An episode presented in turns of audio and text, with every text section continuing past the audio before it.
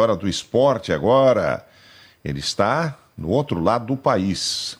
Está em Arapiraca, interior de Alagoas, onde o Inter vai estrear hoje na Copa do Brasil. Tá me ouvindo bem aí, senhor Gustavo Banhago? Bom dia. Bom dia, alto e claro, Macedo.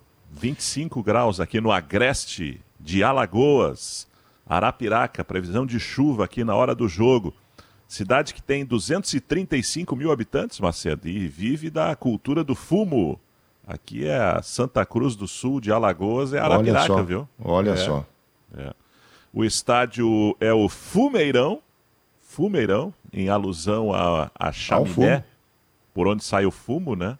E o Fumeirão tem capacidade para 7 mil torcedores e deve estar lotado hoje para o jogo do Internacional. Chegou o Inter a Maceió.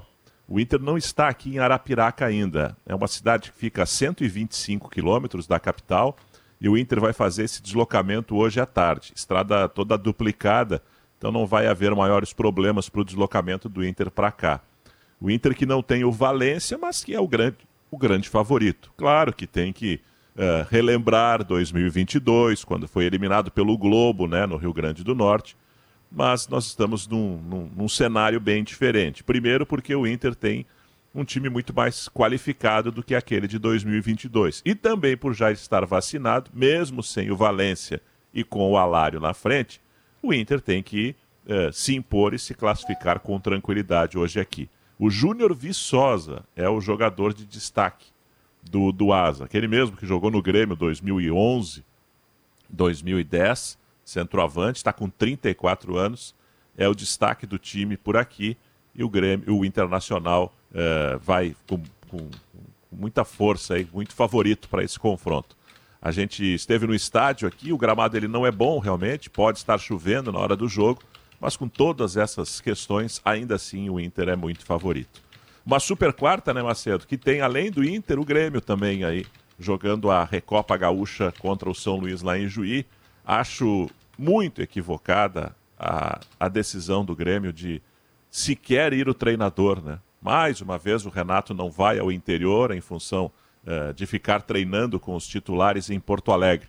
O Grêmio desdém da competição, da Recopa Gaúcha, manda um time muito alternativo, né? Com reservas e garotos da equipe sub-20, o mesmo time praticamente que empatou com o Ipiranga de Erechim, e fica treinando em Porto Alegre para um jogo sábado contra o Guarani de Bagé que não vale absolutamente nada.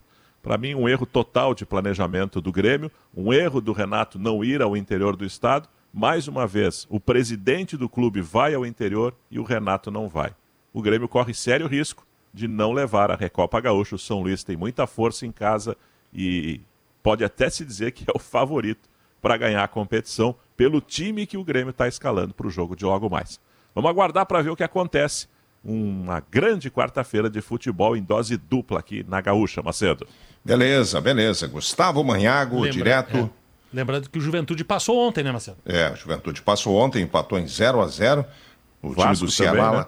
Como é que é o nome? O, o- o- Iguatu. Iguatu. Iguatu. Ficou no 0 a 0 garantiu classificação. E hoje tem o Caxias também, né? Hoje, Hoje tem o Caxias, também isso. decide seu futuro como visitante, joga pelo empate. O Vasco passou ontem também na, na, na Copa Isso. do Brasil e o Bragantino foi no sufoco, passou na Libertadores aí, muito provavelmente para pegar o Botafogo na, na segunda fase eliminatória. É, Botafogo que decide hoje o seu futuro.